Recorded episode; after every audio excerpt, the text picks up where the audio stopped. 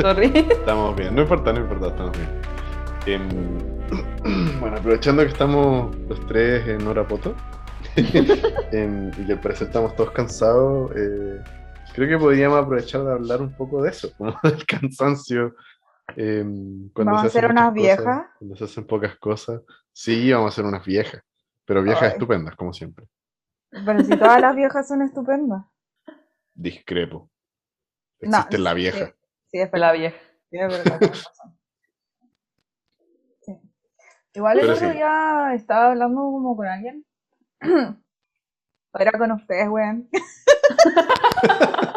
Lo más, es muy probable. Siempre que a mí me Oh, pasa weón. mucho, se está hablando con alguien y e- éramos nosotros.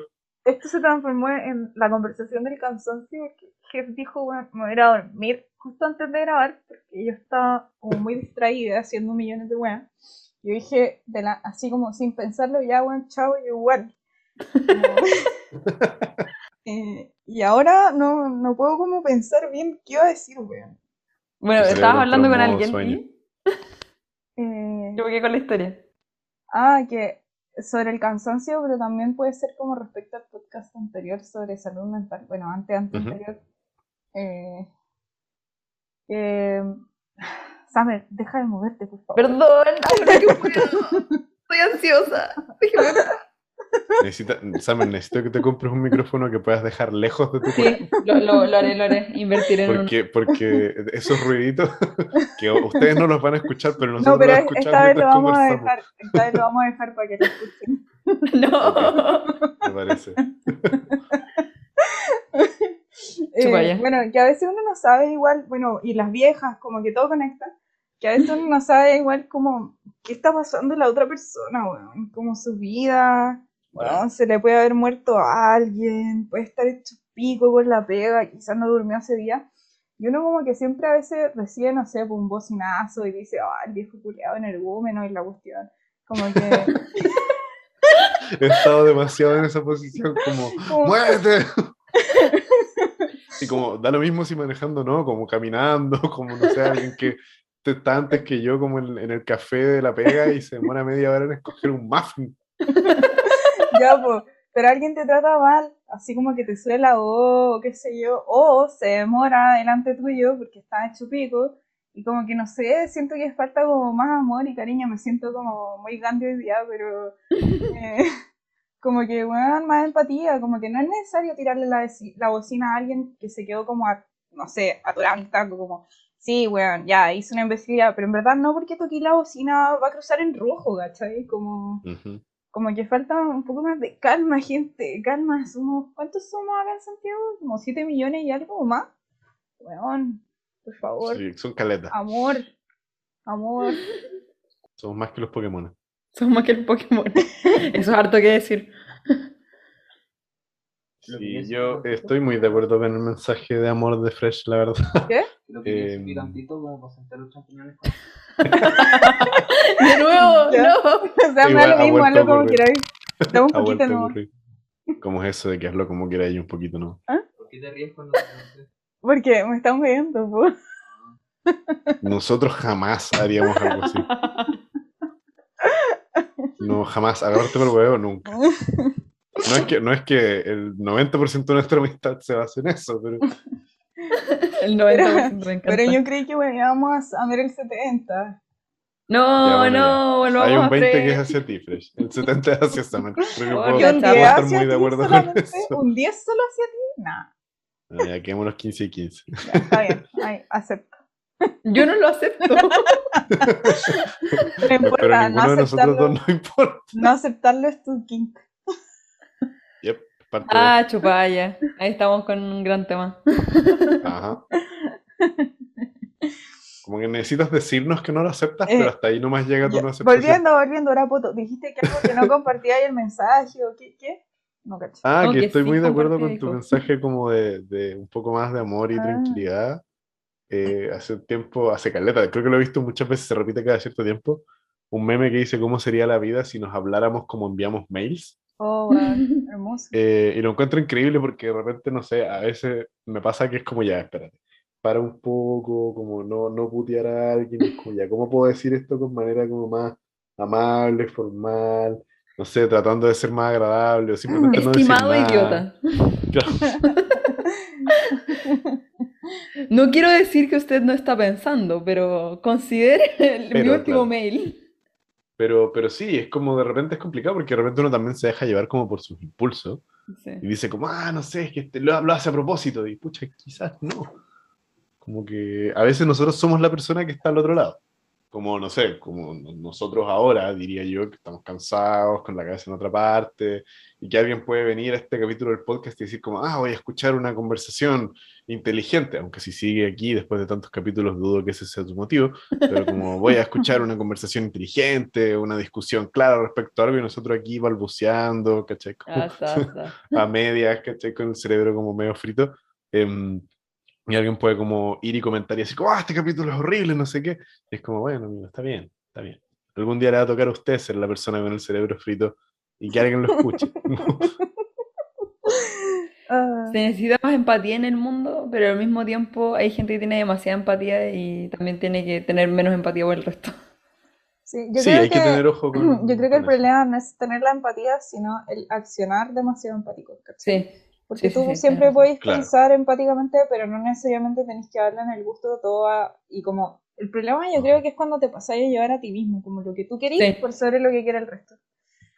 O sea, claro, yo no, no sé si yo estoy muy equivocado en esto y corríjanme eh, si es que lo estoy, pero creo que ser empático no implica necesariamente estar de acuerdo con la otra persona. Ah, definitivamente. 100%. sí. Como que uno puede decir como, oh, ¿sabéis que siento, estoy muy, de- como que entender muy bien por lo que está pasando el otro, pero eso no implica que, que uno vaya justamente como a darle en el gusto, como a hacer lo que la otra persona esperaría que hicieras solo porque resulta que fuiste empático. Como que, Claro. no sé, entender por lo que está pasando el otro no implica que, que yo lo comparta tampoco. Como que yo puedo ser muy empático con la gente que se comporta de manera muy desagradable y eso no implica que, que voy a estar de acuerdo con sus conductas. Sí, solo que hay gente que hay veces que son muy, no sé si la palabra es sensible o tal vez demasiado empático, no, no sé cuál es la palabra, sinceramente, pero como que les cuesta eh, separar eso y, y el hecho, y como, como que tienen que estar de acuerdo o, o sienten que tienen que hacer lo que el otro necesita solo porque entiende su razón, Ah, a- claro. aunque no, aunque se, aunque tú estás completamente en contra, pero entiendes la razón del otro, entonces como ya, bueno, ok, lo haré, no sé. Sí. Entiendo, Es entiendo. un arma de doble filo la empatía porque te hace ser muy influenciable. Es que no sé Eh, si es la empatía, tal vez, tal vez no es la palabra porque, claro, porque como dicen, puede, puede ser Yo- empático, pero yo creo que puede sí, actuar- yo creo que sí, porque cuando tú sientes emocionalmente lo que está sintiendo el otro, estás más afecto a como hacer lo que el otro quiere, porque te parece también a ti que está bien, porque tú también estás sintiendo lo que el otro siente, ¿cachai? Ujú. Mm. Eh, de hecho, iba a decir esto, jajaja, qué momento más genial para decirlo. Hay una serie muy buena que se llama Hannibal. Ah, chupaya, Y ya. el protagonista sufre un caso severo de empatía, como pura. Eh, entonces él es capaz de incluso empatizar con los psicópatas y por eso los puede como capturar más rápido. Es una gran serie para el tema en todo caso. Sí. No y sé de qué se trataba de eso. Y el tema, como spoiler, obviamente, conoce a Hannibal. como la serie se llama Hannibal. conoce a Hannibal y Hannibal está como demasiado maravillado de su habilidad porque siendo él un psicópata, también siente que nadie más lo puede entender y por primera vez conoce a alguien que cree que lo puede entender. Eh, pero al mismo tiempo en ese entendimiento y como testeando como un psicópata, si es que el hombre lo entiende, eh, lo pone como a prueba en cosas que terminan como torciendo eh, como su visión de ética y moral que tiene el protagonista. Entonces es súper buena serie para como analizar la No sabía qué se trataba de eso. Para nada. Es muy buena. Bueno, muy buena serie. Si pudieras verla, Sí. Sí, es muy sangriento para mí, ¿verdad? te recomendaría Sí, que la vieras. Sí, pucha. Maldición. Sí, Bueno, pero hablando de personajes empáticos, por ejemplo, a mí, mi personaje que es así que más me gusta es Raven, que lo comento muchas veces, he hecho cosplays de Raven, Raven de los Teen Titans. Eh, Raven en, no, no en las series de dibujo animado ni nada, eh, sino que los cómics originalmente.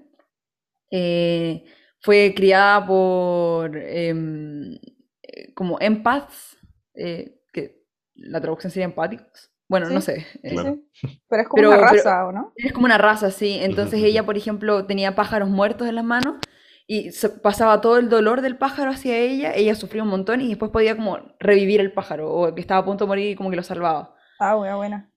Entonces, claro, eh, era, era todo, era súper complejo para ella porque eh, tenía que, bueno, ella por temas de cosas del cómic, tenía que como guardar sus emociones y cosas así, pero aún así tenía una gran capacidad de ser empática y poder eh, absorber el dolor de los demás para poder liberarlo después y que el resto se pudiera curar o se pudiera sentir mejor. No Ahí me suena igual, nada va- parecido a ti. Sí, va- vamos a aprovechar de meter en todo caso y, y de nuevo corríjanme porque puedo estar equivocado, Adelante. pero creo que... Chef eh, cosas. Jeff Cosas. Creo que ser empático no tiene nada que ver con hacerse cargo del dolor. No, no, para nada. Eh. Y, y esa, esa creo que es justamente la diferenciación que estábamos hablando al principio. Pero igual es Como lo que que yo uno decía puede- mucho de la mano, perdón por interrumpir. Pero es que si es que en verdad tú eres muy empático y sentís lo que siente el otro, vayas a sentir que hacer lo otro está bien, ¿cachai? Como- Obvio, obvio, pero Entonces por es eso muy creo que es difícil importante controlarse, diferenciarse. porque hay que cuando eres Mm. muy empático, tenés que controlar demasiado bien tus emociones para poder no hacer lo que el otro quiere, ¿cachai? Como, Sí. Sí, yo creo que es importante poder diferenciar lo que siento yo y lo que soy yo de lo que son los otros y lo que sienten los otros. Y ser empático no necesariamente implica que tenga, obviamente si tú quieres como torcer lo que tú harías, por ejemplo, no sé, algo en lo cual no estoy, en no estoy de acuerdo, pero empatizo con la otra persona y digo, pucha, en realidad podría flexibilizarlo. Creo que es importante en ese minuto y obviamente esto no es tan fácil, suena mucho más fácil mm, eh, e- evaluar si es que realmente puedo torcerlo, como no solo en este momento, sino lo que implica como a futuro, como lo que implica que, que yo ceda ahora, digamos, y que diga ya sí, hagamos esto de esta manera, está bien, aunque yo no esté de acuerdo, porque entiendo por qué esta otra persona lo está haciendo de esta manera.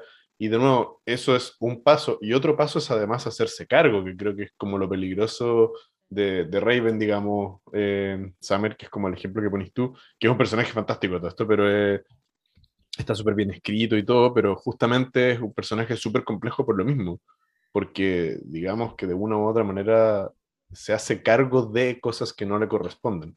Sí, pues es que, es que Eh, a Raven lo escribieron con el, con el propósito de hablar y de representar enfermedades mentales. Entonces, por eso mismo, por eso mismo es tan buen ejemplo para esto.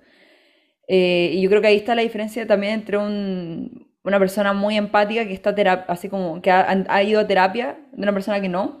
Porque eh, al inicio es muy difícil cuando eres chico, por ejemplo, es muy difícil separar, como dicen ustedes, la- como lo, lo que sientes tú versus lo que siente el otro, porque es tan empático que, que como que sientes lo que siente el otro y ya no estás seguro si lo sientes tú o lo siente el otro. igual No sé si me explico. a los niños chicos les pasa que es como un tema de supervivencia ser empáticos, porque es la manera Yep. en la que eh, naturalmente se protegen, porque si es que sienten que la mamá se preocupa, dejan de hacer cosas, ¿cachai? Mm. Eh, entonces es como una manera de proteger. Por eso el- como que el tema de como los asesinos seriales y los psicópatas, yo siento que igual es un, es como algo que está pasando como más en la época como moderna civilizada, porque Claro. no necesitáis tener ese instinto de supervivencia para no morirte en el bosque, ¿cachai? Como, igual hay, Hay- otra teoría hay que dice que siempre existieron, en todo caso, los psicópatas. Pero yo no estoy muy Claro. Es que no, no tendremos cómo saberlo, la verdad. No, pero... Creo que hay ¿hay menos registros de psicópatas antiguamente. Sí, es que igual yo creo que sería difícil, porque imagínate un niño que trata de sobrevivir no, te- no teniendo empatía, como Sí. Claro. difícil. Sí, sí, es verdad, estamos de acuerdo. Hay, otra, hay otro tema que eh, tiene un nombre, lo- hace poco lo estaba, lo estaba como discutiendo y no me acuerdo cómo, cómo se llama, así que lo voy a como tratar de describir, Pero es como, es un fenómeno similar a la empatía, pero como inversa, que tiene que ver con cuando uno se siente identificado por las acciones de otra persona, Cuando uno se siente qué? como, como proyectado, digamos, como cuando uno puede proyectarse en otros, ¿cachai? Ah, creo que se llama Em, proyección, porque en verdad el inverso de empatía es apatía. No, claro, no, no es exactamente el inverso, pero tampoco es, una, es la proyección, porque a lo que voy es, no sé, pues este es un fenómeno que pasa mucho ahora con la era digital, Que es como la gente que de repente ve, por ejemplo, un influencer y dice como, oh, él o ella están como yo, a mí me pasa lo mismo. Como resulta que yo me siento de la misma manera respecto a estos temas. Esta persona es casi yo en otra parte del mundo. Tiene un nombre ese fenómeno. Creo que se llama Desconozco proyección, cuál es en este minuto. ¿Mm? Creo que se llama proyección, cuando te proyectas en alguien. Puede Sí. que sea eso, sí, Eh, puede que sea la proyección. O sea, yo sé que proyección es lo que se habla cuando también te, como que te molesta una actitud de otra persona, pero es porque en verdad tú la tenés también. Eso también es Claro, proyección. Claro, pero esto no es como desde lo negativo, sino que es como desde, entre comillas, lo positivo. Eh, hace poco hubo todo un debate respecto a eso como con un fenómeno que ocurrió en Twitch, eh, que es una plataforma de streaming para los que no la conozcan, porque en Twitch se hubo una, ¿cómo se llama esto? Una brecha de seguridad y se filtraron un montón de datos. Eh, y dentro de los datos que se filtraron, se filtraron como los sueldos, de, o sea, los sueldos, las ganancias mensuales de algunos de los streamers Ah, sí. ¿cachai? Y que la escoba porque eh, hay muchos streamers a los que los sigue gente porque siente que esta persona que está sentada en su escritorio jugando videojuegos o conversando de algún tema es muy parecido a ella. Y de repente se filtra esta información de que este streamer gana, no sé, pues 10 veces lo que ellos ganan y resulta que ya no pueden empatizar con él o con ella. Mm. ¿Por qué? Porque no es igual a mí, pues si gana 10 veces lo que gano yo, eh, y chuta, y, y- y ni siquiera trabaja, digamos, entre comillas, un trabajo como tradicional, como lo hago yo, sino que tiene otro tipo de trabajos, ¿cachai? Eh, y, y- eso genera como un fenómeno en el cual hay un cierto quiebre, como una empatía, digamos, que había actualmente. Mm. Entonces, un fenómeno muy curioso, esa como idea de, como de la proyección también. Entonces, yo creo que también ahí hay un, un como límite bien fino entre como empatizar con alguien y como sentirte proyectado en ese alguien o que esa otra persona, digamos, se proyecte en ti. eh, y es obviamente súper complejo. Qué interesante, porque en verdad es como el tema del Twitch y, y los influencers es muy parecido como a la ilusión que te venden como OnlyFans o los camboys, camgirls, que es Sí. que como que son accesibles, ¿cachai? Como que te están hablando a ti, como que el Mm. formato es como de selfie, como, o como de alguien hablándole a una pantalla, entonces como que tú sentís que estás ahí con la otra persona, pero la otra persona ni cagando sabe que existís, ¿cachai? Eh, conozco mucha gente en internet que mira religiosamente como lives de personas, como en Twitch, porque se sienten demasiado identificados con ellos. Y yo pienso como, weón, ni cagando, así como que esta persona es un streamer ultra mega famoso, eh, su pieza es como ultra de lujo, no saben que existen estas otras personas. Y, y mis amigos, no sé, pues trabajan en McDonald's de repente, ¿cachai? Como... Y Entiendo, claro, entiendo. puede ser que los- la- el humor sea parecido, sí, me han mandado videos, como que sí, se parece a algo, pero, pero también uno, como que yo pienso, ¿será que se parecían cuando lo conoció o se empezó a parecer porque lo ve demasiado? ¿Cachai? Ah, también puede ser. Sí, pues, también está ese, ese fenómeno que es bien curioso, que es como, como que mientras más uno consume algo, eh, más pareciera que, que es como para uno, digamos. Mm, Creo que eso es un fenómeno como que también se usa para el marketing y cosas por el Sí. estilo. No, no me extrañaría para nada que se. Para el marketing se ocupan cosas tan oscuras, no es por nada.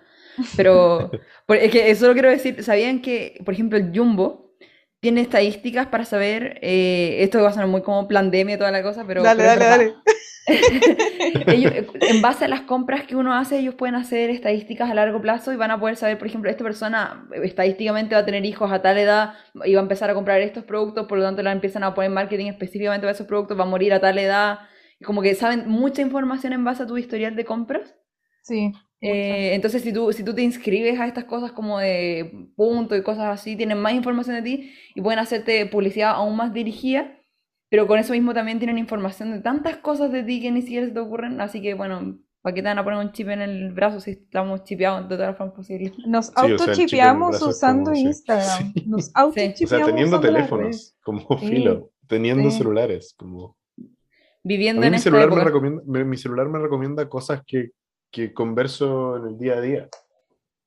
Sí. Sí. Como Ok. si hablé con alguien como sobre comprarme zapatos nuevos, a los 15 minutos abro Instagram y me salen como 2 millones de como tiendas de zapatos en los recomendados. Bueno, que heavy ese y no lo paralelo. escribí, solo lo hablé. Que, he- que- que heavy ese paralelo, porque con algoritmo y, y estudio y estadística, eh, llegamos al punto como de esta conversación en el que nos damos cuenta que a veces hay como dat- big data, así como servidores de información que empatizan más que uno que familia, weón. Como- Sí. ¿cachai? Saben lo que yo quiero consumir, como a ese nivel llegamos con, con los servicios de información y a veces hay familia que no sabe nada de la otra persona y tampoco logran Claro. empatizar, ¿cachai? Como es heavy. Claro. Al final yo creo que hay una cuestión súper eh, importante ahí que tiene que ver como con la observación. Finalmente Sí. como, ¿por qué, ¿por qué es que uno puede empatizar con alguien? Mm, ¿Y por qué es que no? Como que yo creo que tiene mucho que ver con eh, la capacidad de observación que tiene uno, como que si uno puede observar a alguien, darse cuenta, y no necesariamente implica que si no eres empático es porque no eres observador, también hay otros factores, pero si uno quizás observa un poco más y se da cuenta, no sé, pues en los cambios de carácter de una persona, en qué cosas le hacen más sentido, qué cosas le hacen menos sentido, qué cosas le duelen, qué planes son los que les gustan más, como que eventualmente va a ser mucho más fácil entender por lo que esa persona está pasando, porque a través de la observación uno logra como armar un perfil, digamos, de esa persona. Sí. Y a través de un perfil uno puede empatizar. Eh, Un siempre, perfil, entiéndase como armado, no un perfil digital como de Facebook. yo siempre he sentido, como en base a lo que estáis diciendo, como la observación y el poder en- entender y empatizar, que los más grandes manipulo- manipuladores del mundo son los más grandes empáticos. ¿Mm? Como... O sea, no sé si son Me- los más grandes empáticos, sentido. pero me pasa, por ejemplo, que conozco gente que anota, por ejemplo, cuando te conocen, imagínate, le hables por primera vez y, y te pregunta un poco de ti, y después sale y anota todo en su celular, tipo, tiene una, tiene una, una pareja, tiene dos hijos eh, y toda la cosa, y después para poder llevártelo y decir, oye, ¿cómo están tus hijos? Oye, siguen en este colegio, y como que tienen toda esa información.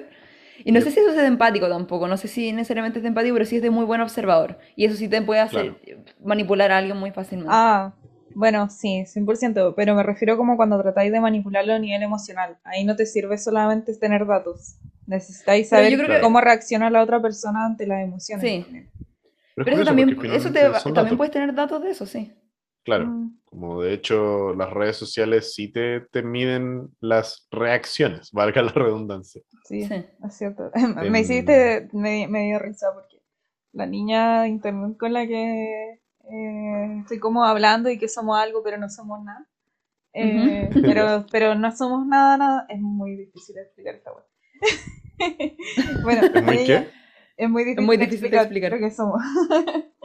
Ah, bueno, Eh, solo por ella eh, siempre me habla como de gente, weón, de millones de personas que yo debería saber y a veces no sé si me lo mencionó antes, como la existencia de estos seres o, o no. A veces me dice como, no sé, Pepito, no sé qué, hizo no sé qué y es como que me habla así como si me hubiera hablado de él millones de veces. ¿Cómo no te acordáis de Pepito? bueno, es la primera vez que me dice Pepito. Entonces, yo tengo un server, como en Discord, mío, donde guardo un montón de weas, como eh, cualquier wea, lo que quiero ver, películas, cine, una nota que para que no se me olvide más tarde.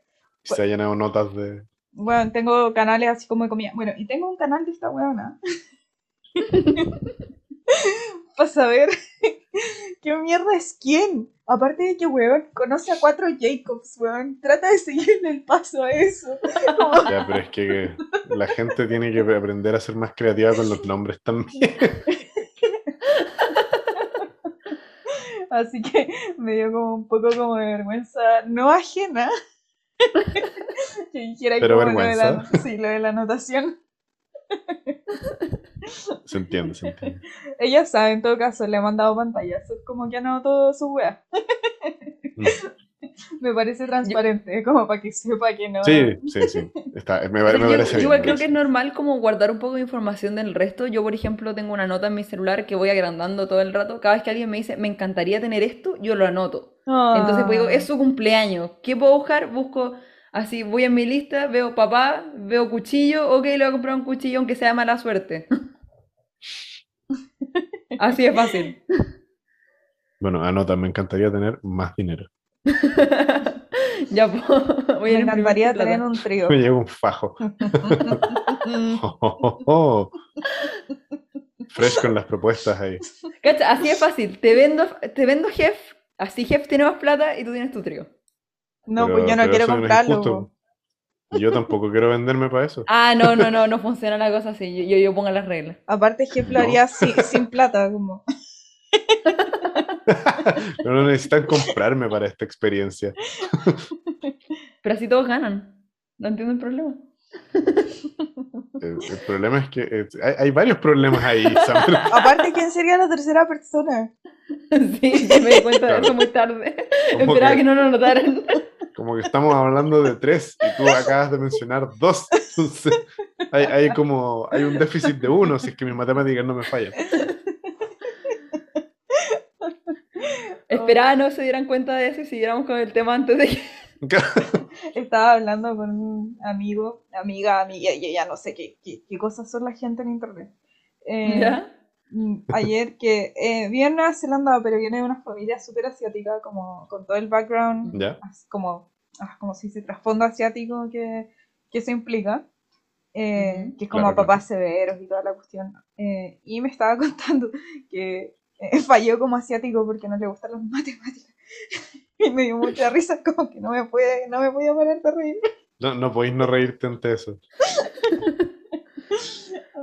Como es, es- es risa sana, digamos, porque no es en mala onda, pero es divertido de todas maneras. Bueno, a- acá se ríen de mí cuando digo que soy latina y no sé bailar. Chananan. Oh. Grave. De hecho, ta- Tuve una reunión el una- jueves. una tuve una reunión el jueves y les estaba contando así como, soy tan mala bailando que cuando iban a bailar al colegio les decía, mis papás, mis papás me preguntaban, ya, como dónde nos sentamos. Y yo les decía, mira, ¿veis la calle que está a tres cuadras del colegio para abajo? Ahí estoy yo bailando. Porque me ponían siempre al final, así como chocaba Mm. con el escenario. Era muy mala bailando y siempre seré mala bailando. Soy una mala latina. Igual pasa que, eh, ya, como volviendo a ese punto del colegio, del baile y la weá, eh, las profesoras tenían demasiado favoritismo con las niñas, Sí. con ciertas niñas, entonces no importaba si bailaras bien, igual te iban a poner al final. Como, Sí, pero el mío se entendía porque me ponían al final. ¿tú creí? O Yo sea, no encontré la- que la otra- tan mal. Me metí a una clase Yo de tampoco. zumba hace poco. Choqué con cinco niñas porque decían todos a la derecha y yo iba a la izquierda. No, ¿Por no, no, no, eso es no, no, y no calma. izquierda? necesariamente implica bailar mal. Calma. ¿Chocaste o querían chocar contigo? ¿Ah? Ah, yo, yo me habría tirado, yo me habría tirado encima de Sama. Somos, somos team chocamos Me con gustaría- Summer y me fue a propósito.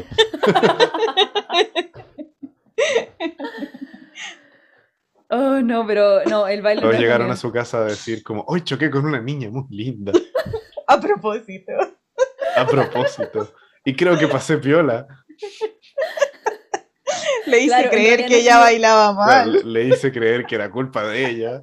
No es que yo he bailado mal toda mi vida, sino Oh que no, todos me they- joteando. that. Lo están joteando y lo están disfrutando. Es, es su kink. Son todos alrededor mío el problema, ahí está, listo, Sí, solamente son todos muy pervertidos y tú, y tú no. Ese es el problema. listo. No, no, no, no, no. Yo creo que es el efecto como estar casado, que no se da cuenta cuando la gente lo juega. No, pero me ha pasado Puede desde que ser. soy muy chica. Ah, Estoy Puede casada ser. desde chica.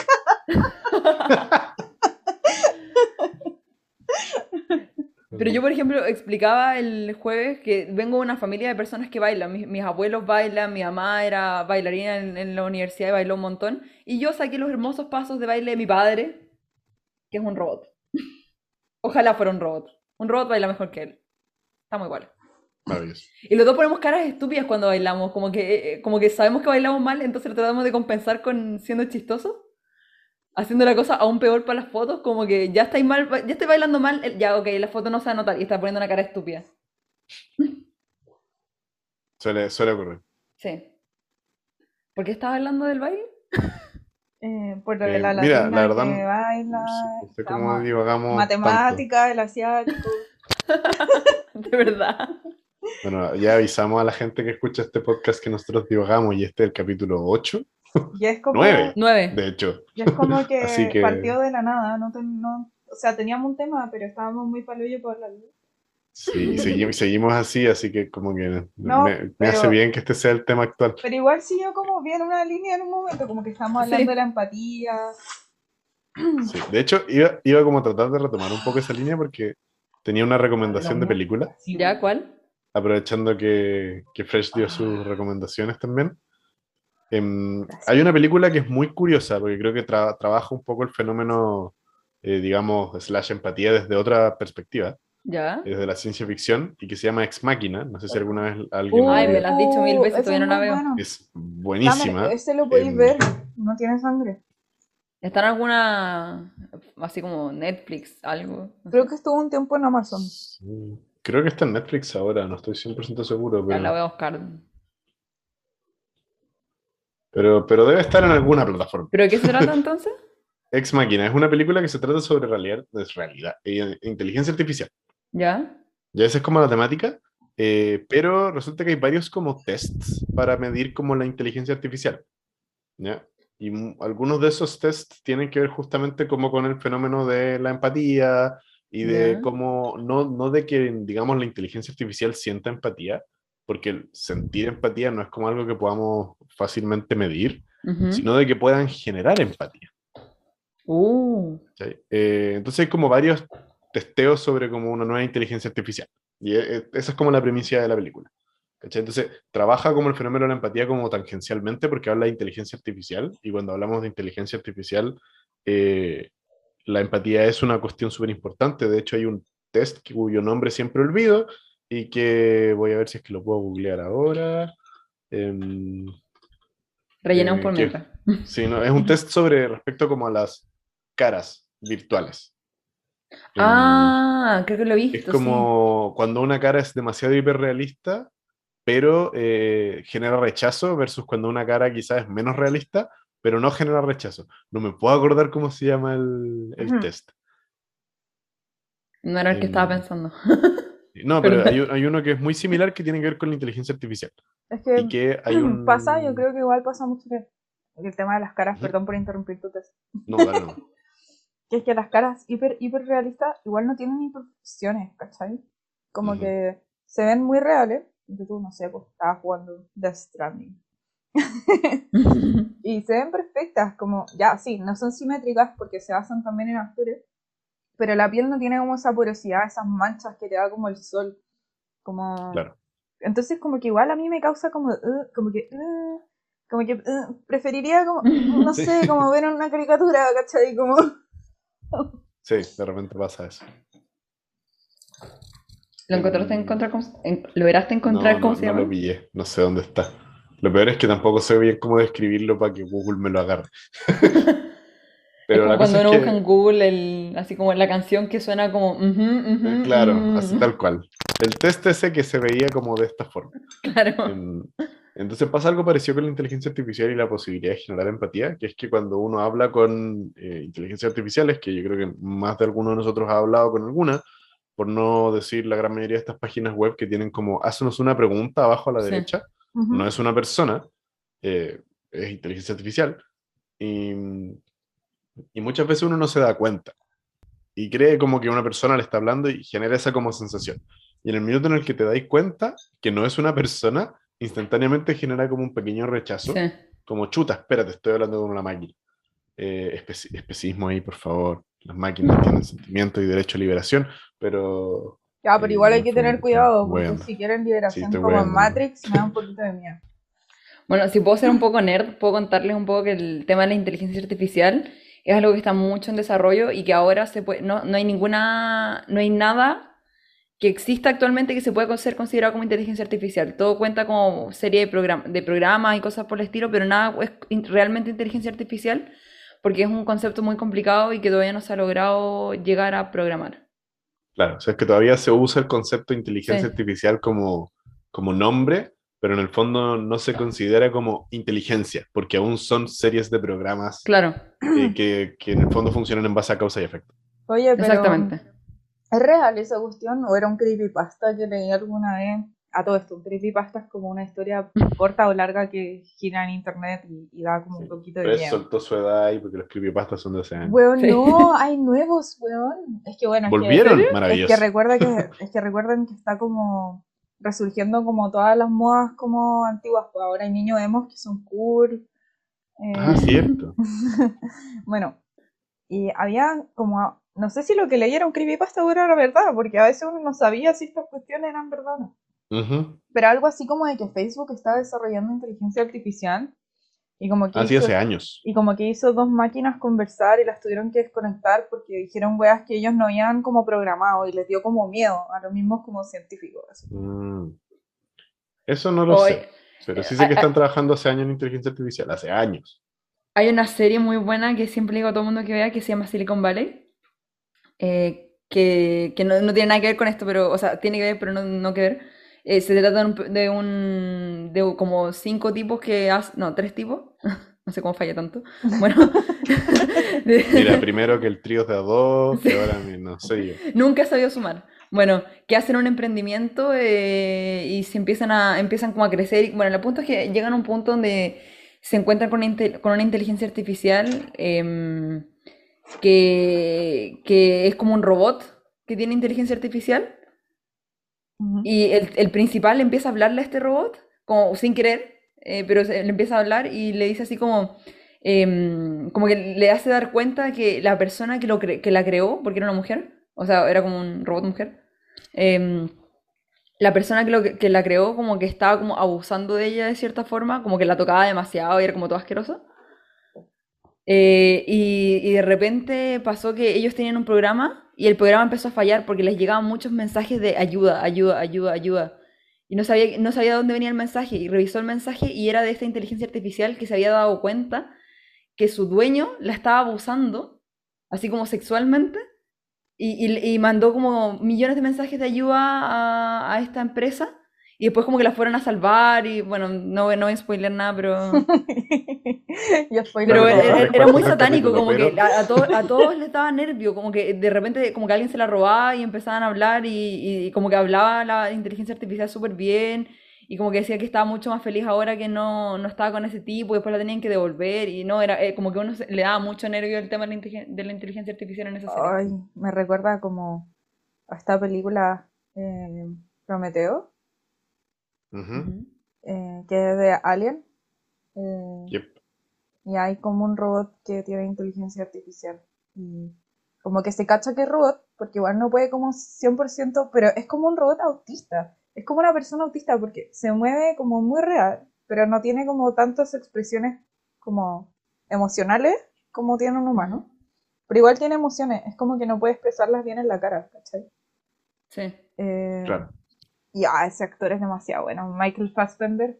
¡mua! Sí, se manda un papelón ahí además. Se manda un Sí. tremendo papel. Sí. Pero sí, claro, da la sensación de que en el fondo es como, es como una persona que tiene, digamos, com- complejidades para comunicarse y para expresarse.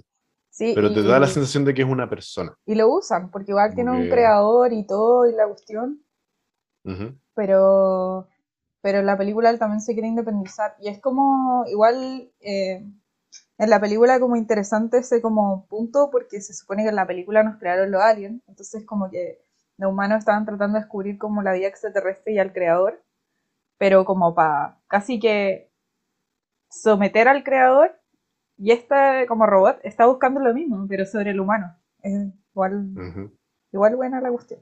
¿Qué será lo que nos da miedo de como esas inteligencias artificiales? ¿Será como el hecho de que sean tan humanos que pueden ser, puede- ser- estará relacionado a la empatía de alguna forma? Eso, ese es mi punto. Yo creo que el ser humano siempre tiene miedo de que le hagan lo que quiere hacerle a otros.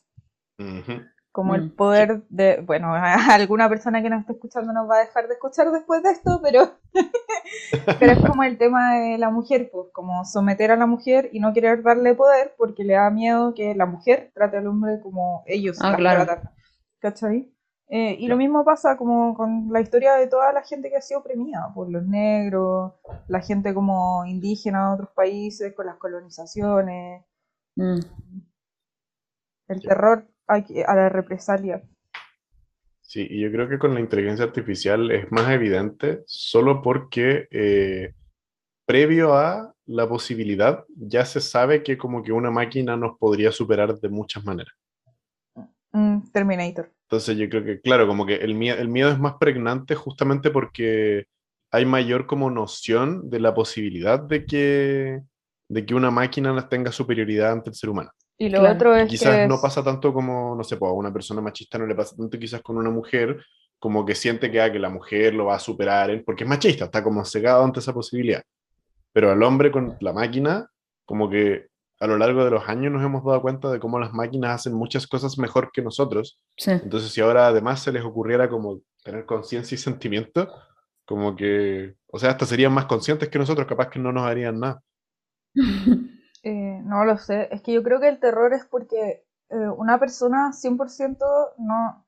Yo creo que igual nunca se pierde como la deshumanización de una persona, como que sí, puedes tratarla inhumanamente y verla como un no humano y te- tenerla a tu servicio, pero igual yo creo que un mínimo porcentaje de la persona que está abusando o reprimiendo sabe que la otra persona es una persona.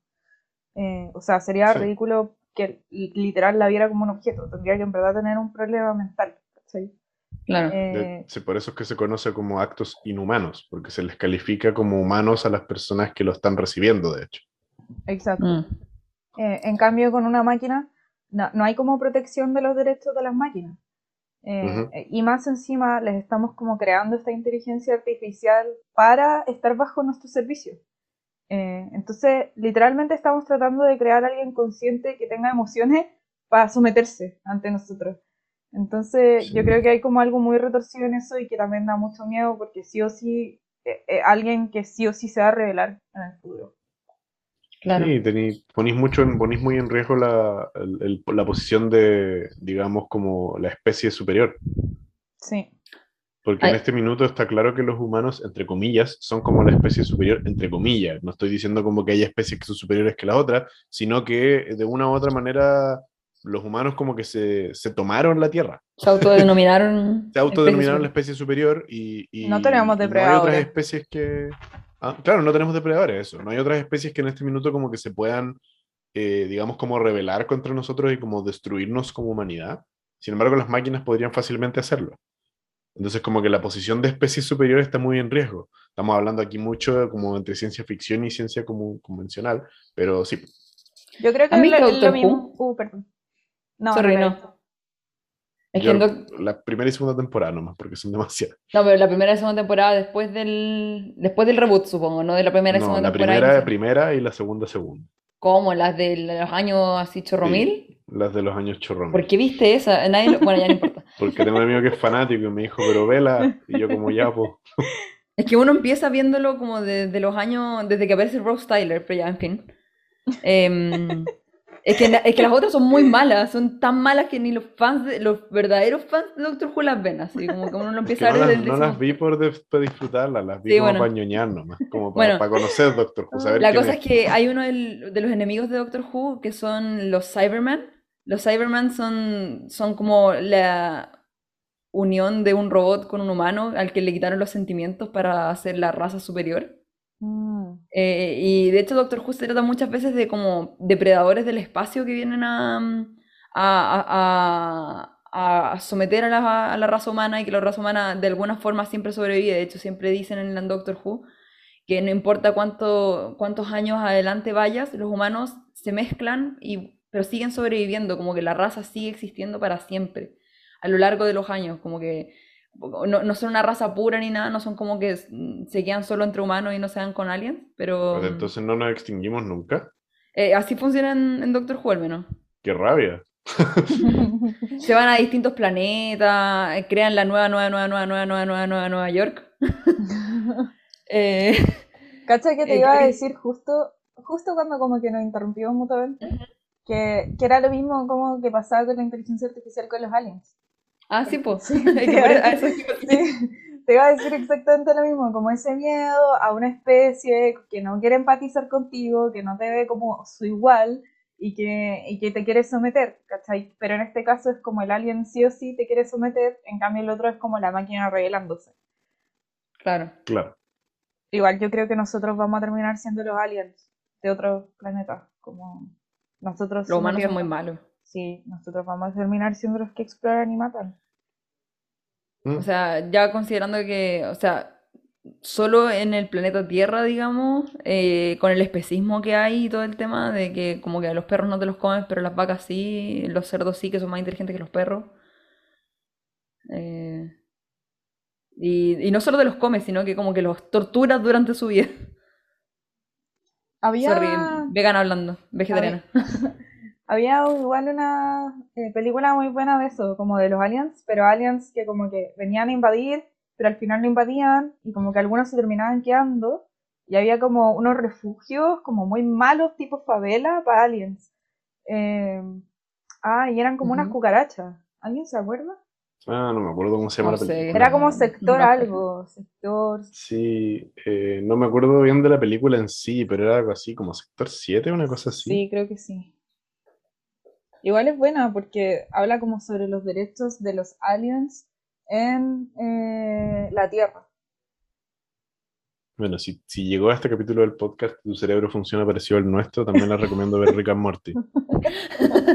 Como que ahí se hablan un poco de estos temas desde, desde un punto de vista, digamos, más eh, nihilista y donde nada tiene mucho sentido. Pero, pero bueno, también se tratan mucho estas cosas. Hay- hay una escena súper famosa, digamos, de Rick and Morty donde hay un robot que le habla al creador y le dice, ¿cuál es mi propósito?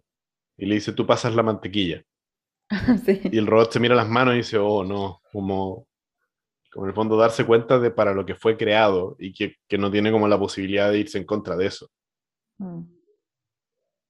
Era Distrito 9 o algo así, por si acaso. Sector Ah, 9. Distrito 9. Sector 9 también. Sector, una cosa así.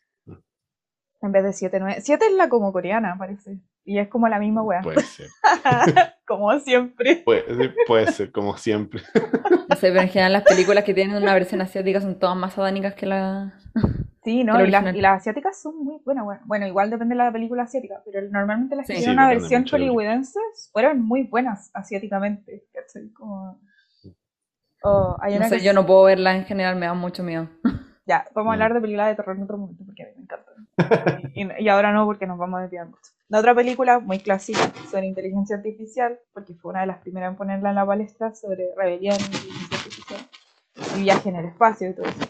Eh, 2001 hice en el espacio, bueno, vean. Tremenda Oh. película. Sí. Bueno, y si quieren hablar de algo como ciencia ficción, pero que ya es real, es- no sé si ustedes saben qué es el CRISPR-Cas9. No, ¿qué es eso? Eh, ¿han visto la película Gattaca? Siempre se la recomiendo, creo que se Uy, la tengo Ah, sí, en mi sí la he lista, pero no. Ya, bueno, Gattaca es una película que habla de como un futuro distópico donde uno no, no, no- las personas no tienen sexo para tener bebés, sino que como que todo es eh, a través de un laboratorio y como que te dicen ya, ¿de qué color quiere que sus hijos tengan el- los ojos? Y es como ya, Esta película no es una que también tiene como un anime. Estoy que siempre se tocó no. un manga. No, No, está no yo como basada en el libro Un Mundo Feliz, ¿o ¿no? Como parecido. Sí, creo que, creo que sí un poco. Bueno, la cosa es que eh, se creó hace un tiempo un, un mecanismo de edición genética. Ah, Eh, más que, más que edición es como, un- es como, como que uno a través de bacterias, es complejo, pero como que usan una cosa que usan los virus para cortar eh, específicamente, específicas zonas de, mm, de, del la ADN. del ADN, sí. Sí, y, mm, y, pue- y puedes, por ejemplo, hacer una mutación específica o curar una mutación específica. La cosa es que eh, con eso uno en sí eh, podría curar tantas enfermedades genéticas, por ejemplo, de hecho todas las enfermedades genéticas podrían ser curables con eso, pero fue prohibido porque eh, es- no está regulado todavía, o sea, está, está prohibido en humanos, porque se, de hecho en China el año 2015 creo que fue, así como igual reciente, se nacieron los primeros bebés con llamados designer babies, que son como bebés editados genéticamente con CRISPR-Cas9. Y de hecho después pusieron al, al científico en la cárcel y todo, como porque, porque está, era ilegal hacerlo. Pero igual es palpico porque se, empezaríamos a generar desde una generación como superhumanos y, Sí, todos pues, que los que, punto. y Claro. todos los que nacieron antes quedarían en una desventaja horrible frente a estos superhumanos. Eh, se comerían Ujú. el mercado como del modelaje, se comerían el mercado de la inteligencia, el mercado de la salud. No tendrían que ir, entonces los bebés que sí gastan en salud como que serían más infelices porque no pueden ahorrar para vacaciones súper bacanes como los superhumanos. Como, o sea, no digo que tenemos que bajar la vara, pero debe ser quizá algo como más paulatino, porque si cortáis desde una generación en adelante puede quedar la cagada. Es que, Claro, por ejemplo, en es donde- Gattaca se trata de, de una persona que nació a través de como normalmente Mm. Ujú. eh, y, y tiene como todas estas desventajas y, y toda la cosa. Y, y es- y esa es una película súper antigua donde no se creía todavía que podía crearse el CRISPR-Cas9 y ahora existe, ¿cachai? O sea, ahora se puede Ujú. hacer eso, lo, lo- lo que en general lo usan los biotecnólogos para que las plantas brillen con GFP, que es una cosa para que brillen fluorescentes. Qué hermoso. Es como lo que se usa para tener Pero la- plantas que sean... La película es del 97. Sí, por eso. Sí, es una película No, muy antigua. Y el libro, en Un Mundo Feliz, que hace lo mismo, eh, creo que no es igual a Gattaca porque eh, No, no, eh, no es igual. gira en torno a otro personaje, pero se basa en, o sea, Gattaca se basa en el libro, estoy casi segura. Eh, lo que No, pasa, lo que hace, acabo de revisar. ¿en serio? ¿No? Sí, son Bueno. temáticas diferentes. Bueno, eh, No, sí, es que Un Mundo Feliz igual explora como, sí. Un Mundo Feliz explora como filosóficamente como al ser humano. Pero Ya, pero al final es la misma, la misma prim- la primicia es muy similar, digamos. La cuestión es que en, el- en un mundo feliz lo que hacen, al revés de cómo generar superhumanos por siempre, es que generan castas.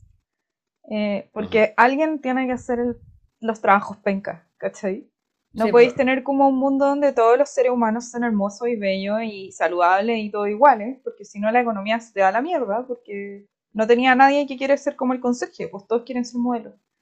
Eh, y lo dicen como en el libro, así tal cual. Entonces hacen como castas y desde el principio en incubadora los bebés ya tienen designado en lo que van a trabajar. Como es horrible. Pero O sea, en, en teoría no es horrible. Ellos, para ellos ellos no saben no, que es po, horrible. para ellos no, Por porque viven todos felices, ¿cachai? Sí, por eso un mundo feliz. Sí. Eh, sí, Pero- al final del libro encuentran a alguien que sí nació por métodos naturales también. Y al final había como gente que vivía como en una reserva y todos habían nacido de forma natural. Eh, por eso te digo que se parece a Gattaca, me hace como mucho... Sí. No, sí, por eso cuando, cuando lo dijiste, de hecho, automáticamente pensé en e- más o menos en eso y dije, ah, igual debe ser parecido. No sé si se habrá basado en eso o no, el creador de Gattaca. Pero mi punto es que esa tecnología ya existe, ¿cachai? El punto en que hemos llegado donde la tecnología le ganó a la regulación, entonces no tenemos regulaciones todavía para... Bueno, en Oh. general la tecnología siempre le gana a la regulación. Eso te iba a decir, siempre Bueno. suele estar como adelantada. Las Sí. regulaciones siempre llegan como entre comillas tarde. Es como la ley, también llega tarde. Es que si lo- la gente que hace leyes tuviera la creatividad para hacer cosas científicas, estaríamos en otro lado. Eh, iba a decir que todavía sigo esperando poder conectarme a una máquina mientras duermo y poder aprender Kung Fu, weón, como en Matrix o algo así. Yo todavía espero el chip que regule mi vida. Por favor, chipenme. Como no entiendo, la gente decía, hoy que no me pongan el chip. ¿Dónde firmo para que me pongan el chip? Eso ya lo dijimos Sí, en po- otro po- podcast como aquí estoy, gobierno. de Corea, por favor. Sobre todo si es que eso implica que puedo bailar K-pop. Claro. Si viene con el chip, entonces mejor aún. Ah, Bueno, pero eso, así que si querían hablar un poco de ciencia ficción, como que son cosas que ya están pasando, la biotecnología es bacán y eso. Sí, o sea, no nos, no nos quedan muchos años, digamos, de como humanidad, humanidad como la conocemos. ¿Me, me escuchan o no? Yo sí te, Sí, sí, sí. sí te escucho. Ah. Que creo que no nos quedan muchos años de humanidad como la conocemos, digamos. yo, Sí. yo creo que esa humanidad como la conocemos terminó hace como 30 años. weón. O sea, claro, o sea, por eso digo como la conocemos nosotros, digamos, que tenemos menos de 30. Es que en un Pero- año ya no va a ser lo que conocemos. Yo, bueno, esto lo hablaba, no sé si con ustedes en otro podcast, pero sé que con ustedes en otro momento. que uno de mis más grandes miedos, weón, es quedar obsoleta con la tecnología. Como, weón, no lo soporto. Y pienso como en, Sí, en, en nuestros como abuelos, que como que ya no pueden apretar weón, en el celular. O, o mi papá que de repente está sufriendo como con encontrar no sé qué en, en el computador. Y es como, weón, y Ujú. esto es cada vez más rápido. Entonces como que Sí. de repente hay que quedar obsoleto de en tu trabajo a los cinco años, ¿cachai? Como... Qué terrible. Yep. Por O eso sea, es súper que importante lo- ir actualizándose. Por ejemplo, en, en mi área, que es de la de regulaciones, eh, mi profesor nos, nos trata de poner en la cabeza que tenemos que revisar las páginas, de todas las páginas que hablen sobre regulaciones internacionales, como todos los días, y, y siempre tener las últimas noticias, porque si no sabes de las últimas regulaciones, está- estás frito, porque imagínate, trabajaste toda la vida con una regulación y después te la cambian. Si no Claro. sabíais que eso venía, estás frito, porque tu empresa, la empresa que estabas asesorando muere. Bueno, y eso Claro, pasa pero- con las empresas que son súper exitosas, que como que tienen beneficios que todavía no, no, están, no son como obligatorios en sus países, pero porque saben que son obligatorios en otros países, lo empiezan a implementar, Sí, porque po. saben que vienen. Pero, pero Summer, igual ahí hay una cuestión importante, que es que una cosa es no quedarse obsoleto como en términos de, de la pega, así como saber de lo que No, estás sí, en- trabajando. Y otra cosa es que no te quedes obsoleto respecto a como tus herramientas de trabajo. Em, no sé, pues yo siendo diseñador una cuestión como igual heavy, porque pasa que las herramientas de ahora como que todos los años se actualizan, y yo lo veo mucho como en términos de diseño, porque los programas se actualizan cada tres meses, eh, y vienen con funciones nuevas cada vez, y como que a veces hay que reaprender el programa en el fondo como para cachar un poco qué hace esta cosa que antes no hacía nada y que ahora es como vital. Em, y, y me pasa con un montón de otras cuestiones y pasa desde, desde cosas muy básicas como eso hasta que, por ejemplo, ahora se están diseñando controles remotos sin ningún botón. ¿Cómo controlar el remoto sin ningún botón? Para teles, pero sin botones. Magia. No sí. tienen número, es una, es una cuestión plana y lo único que tú haces son los gestos de un celular. Oh, Entonces, si nunca hay usado un celular touch, no podéis usar el control remoto. ¿Cachai? Se prende cuando lo apretáis dos veces, se mueve hacia arriba para abrir el menú, se mueve hacia abajo para volver atrás, se mueve hacia la izquierda para moverte de izquierda a derecha y no tenéis que apretar canales porque están diseñados para Smart TV. Entonces Mm. simplemente te movís como de una aplicación a la otra y nunca veis tele, digamos, de cable tradicional. Claro. Entonces no necesitáis botones, es una cosita plana, es como una barrita touch. Bueno, ahí está el tema de que, como yo, yo decía, igual siempre podemos tratar de estar eh, al tanto de las últimas tecnologías, de las últimas noticias, pero después de un tiempo uno sí o sí se va a desactualizar. Yo creo que ese es un tema como para volver a hacer el link con el tema inicial, que es que falta mucha empatía con las generaciones antiguas, como respecto Ah, a los nuevos diseños de las tecnologías. Como que eh, esa volver a las personas obsoletas no debería ser como un, resu- un buen resultado, un buen diseño o una buena ciencia. Como que igual debería haber alguna manera, por ejemplo, no sé, una opción en la que podéis como tú elegir si queréis esto de una manera o la otra, o, o, o alguna manera como de vincular tanto el pasado con el como futuro de lo que se viene en nuevas tecnologías para que las personas mayores no, no sufran tanto viviendo sus últimos años, weón. Como, Sí. Ujú. Como porque en verdad los veo sufrir a veces manejando un teléfono. De hecho, los Android, por ejemplo, por eso si, a- si alguien tiene, por ejemplo, un abuelito que necesita un teléfono, nunca le compra un iPhone, compra un Android, porque los Android tienen una opción que es como opción abuelito, no sé cómo se llama, que te ponen como todos los iconos súper grandes y solo te- y no, no, no tienes como todas las opciones que tienen un celular Android normal, sino que como que solo tienes como teléfono Ujú. y, y si quieres le pones Facebook y algunas cosas así.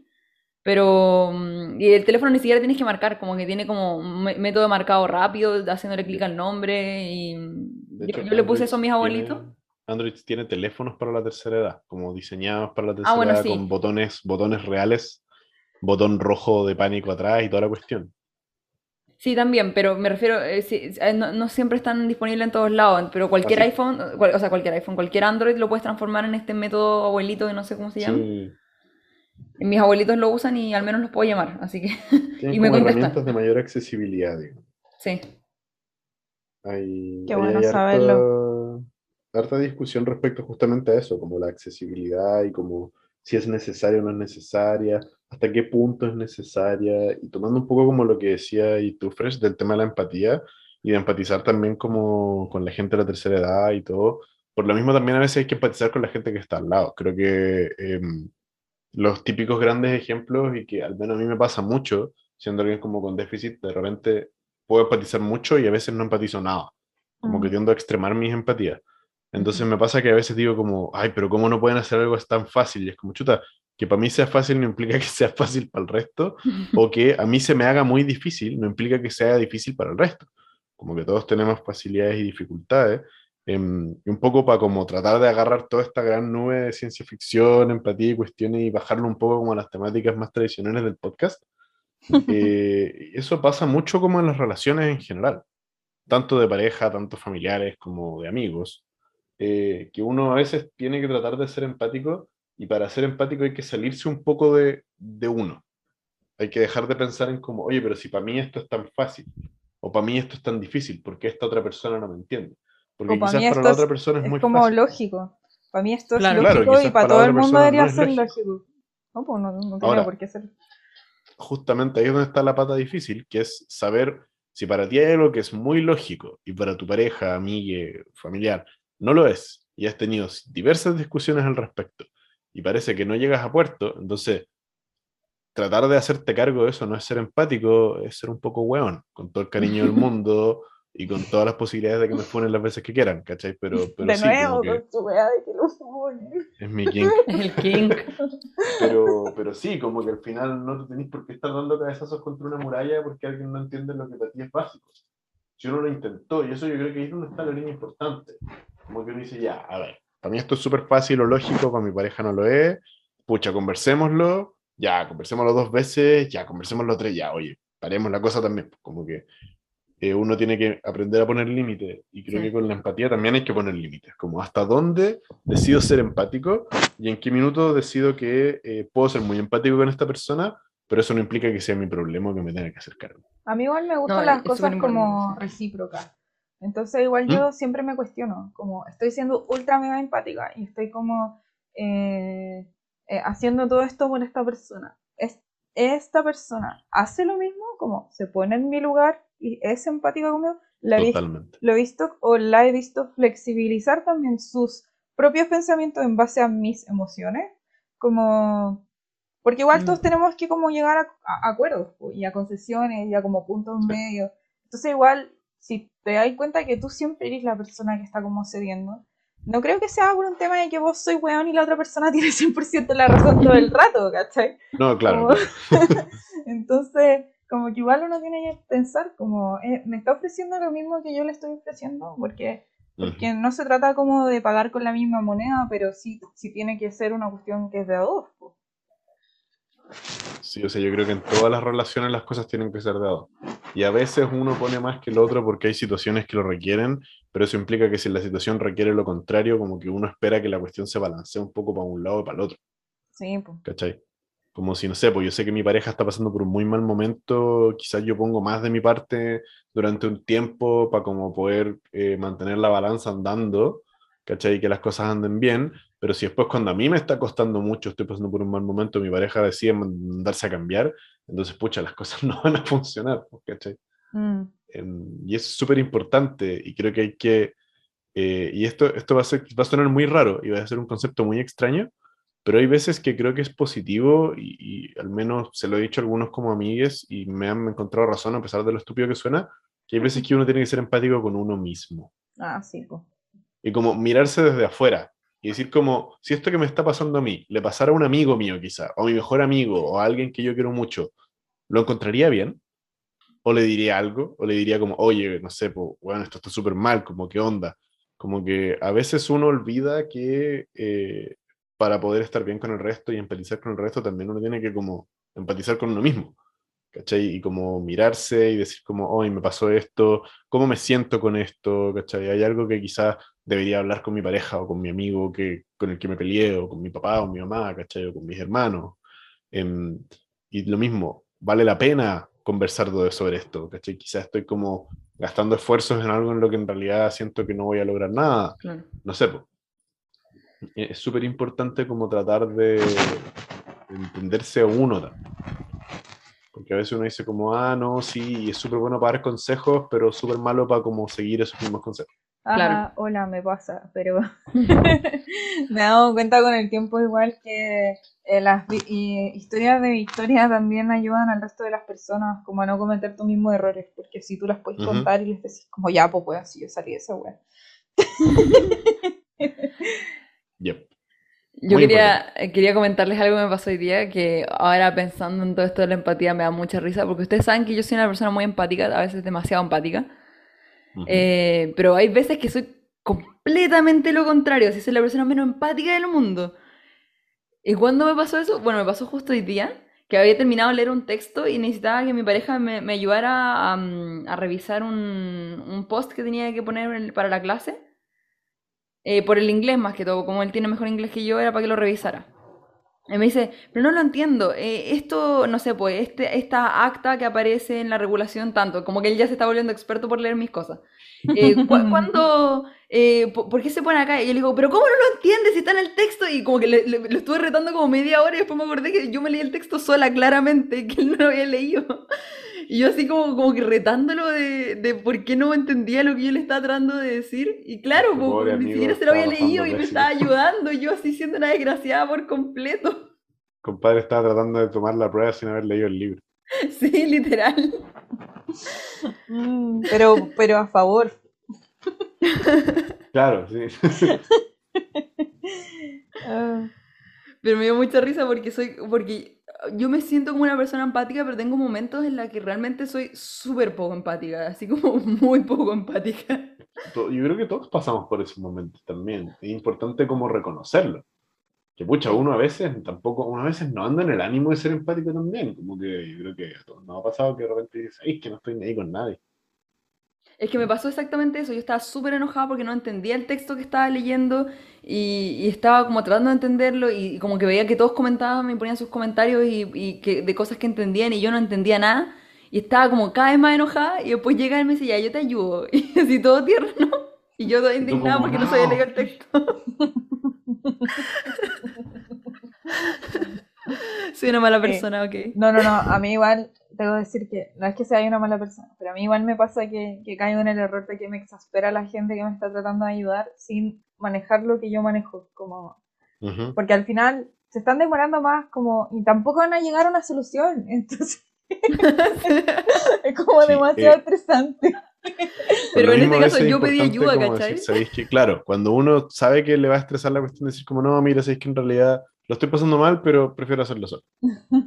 ¿Por qué? Porque, porque no estoy de ánimo para recibir ayuda de un inepto. No.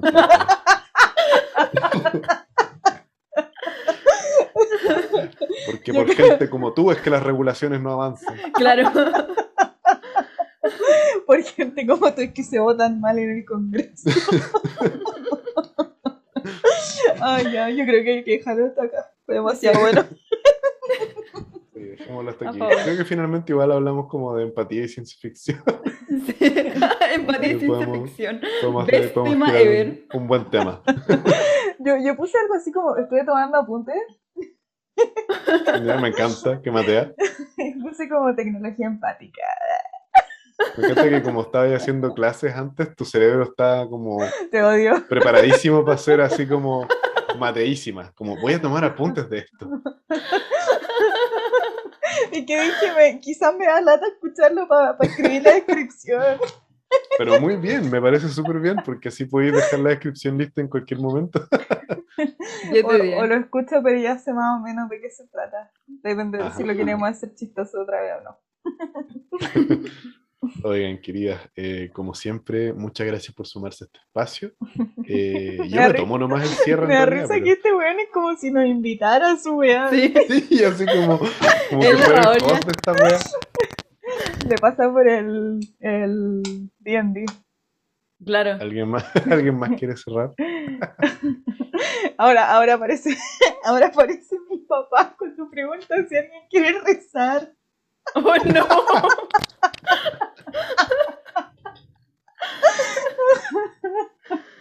Chupalla. Bueno, entonces, ¿cómo cerramos? De piernas. no, po. Ah, tenemos tuto, se nota, por Dios. Sí, estamos ahora foto. Bueno, eh, gracias, gracias por darme, Chao. darme su tiempo. Gracias por escucharnos en Sí, este. gracias por escucharnos. Si es que llegaron a esta parte y se sienten identificados, bueno, bienvenidos al club. Todos pasamos por la hora poto. Eh, Nosotros quizás ganamos algunos 10 escuchen veces su hora sueldo. Claro. The Dream. Siéntanse identificados con nosotros, por favor, para que nos puedan hacer ganar mucho dinero. Sí, Sí. no, me gusta esa idea. Eh, sí, bueno, yo había comentado que quizás podríamos abrir como un Twitter justamente para eso. Pasado el capítulo 10, podemos conversar al respecto. Exacto. Ya, pues quería. Oh, hoy día me siguió alguien en ¿ah? Twitter. Hoy día me siguió alguien en Twitter y, y no sé dónde salió. Y yo dije, "Ah, ¿será el podcast? Pero creo que ese capítulo todavía no lo subimos, ¿no? No, No sé. todavía no se sube. No, porque ese fue el anterior. ¿Seguro? Casi 100% seguro. Ya, bueno. Sí, Vámonos, dije, vámonos a dormir. Claro, un nombre demasiado chileno este compadre.